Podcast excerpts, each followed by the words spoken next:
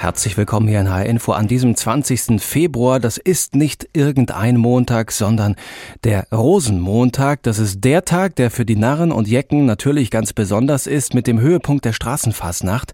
Da finden viele der großen Umzüge statt. Ich bin heute Morgen gerade noch so aus meinem Parkhaus in der Mainzer Innenstadt rausgekommen, bevor dann die ganze Stadt gesperrt ist und den Narren gehört. Und so sieht das ja auch an vielen Orten in Hessen aus heute am Rosenmontag. Endlich wieder richtig Fastnacht feiern oder Fasching oder Karneval, egal wie man die fünfte Jahreszeit am Ende auch nennen will. Sie wurde jedenfalls schmerzlich vermisst in den Corona-Jahren mit all den Beschränkungen. Wolfgang Oelsner ist nicht nur Psychologe für Kinder und Jugendliche, sondern er hat auch ein ganz bestimmtes Forschungsfeld, nämlich den Karneval. Ich habe ihn vor der Sendung schon gefragt, wie sehr hat den Menschen das gefehlt, mal richtig ausgelassen zu feiern, gemeinsam mit vielen anderen Menschen. Was hat das aus psychologischer Sicht für eine Funktion?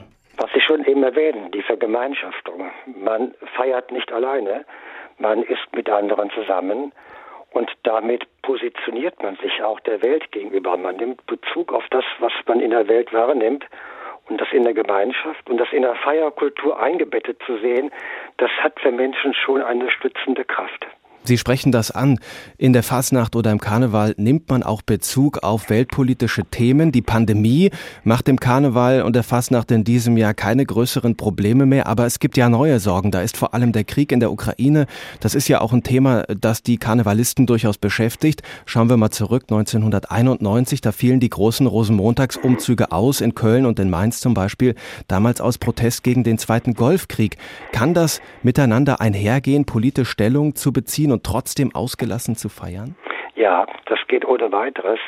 Dieses Fest äh, ist ja die Chance für uns, gerade für uns Erwachsene auch, uns mit der Welt einmal anders zu unterhalten als sonst. Die Welt ist ja unglaublich komplex und man könnte daran verzweifeln äh, und der Karneval erlaubt ja auch eine Vereinfachung, die jetzt nicht Verdummlichung heißen muss, aber mal eine Vereinfachung, diese Sehnsucht, lass uns doch vertragen, Friedenssehnsucht, eigentlich das, wie es Kinder auch formulieren, das nochmal als Erwachsene zu machen, Gut und Böse zurecht zu sortieren.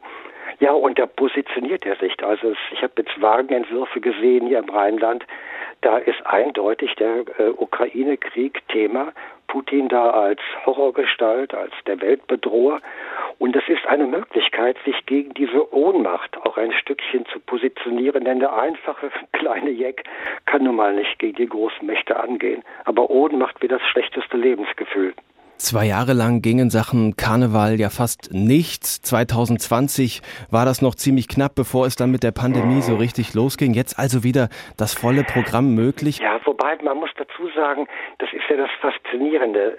Äh, es gab kaum Veranstaltungen, keine Events in der Pandemiezeit, aber es fand Karneval statt. Wir haben hier in Köln einen Dreigestirn proklamiert, in anderen Städten war es ähnlich. Das heißt, der Unterschied zwischen einem Brauchtum und einem Event wurde überdeutlich.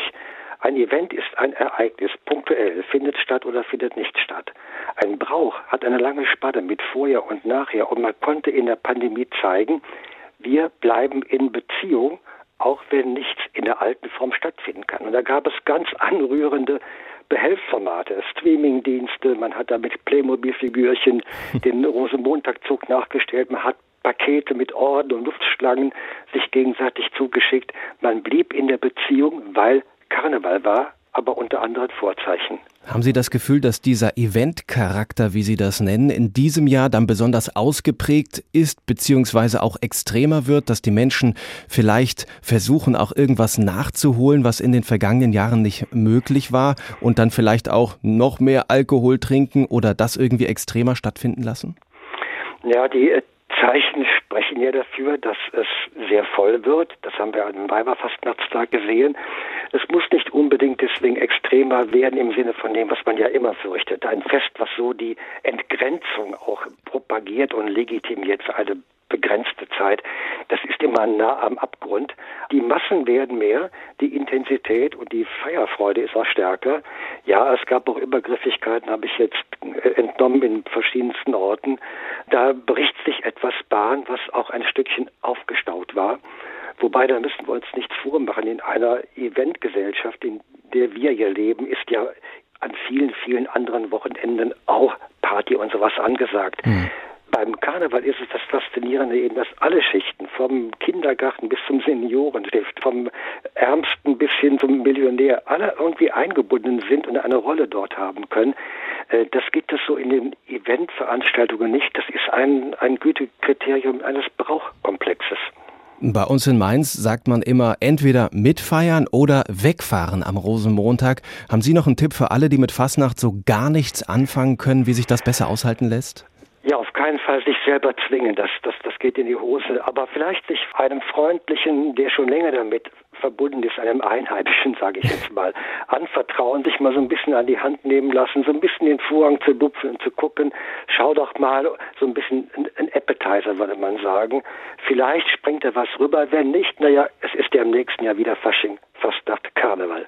Und ich höre da so ein bisschen raus, Sie sind auch heute beim Rosenmontagsumzug in Köln mit dabei. Ja, ich bin ja auf heißen Kohlen und muss jetzt zu meinem Aufstellplatz und äh, gleich geht's los und dann werden Kamelle geworfen, dann wird die andere Welt vergessen und dann kann man mal für einige Stunden in dieser berühmten Anderswelt leben.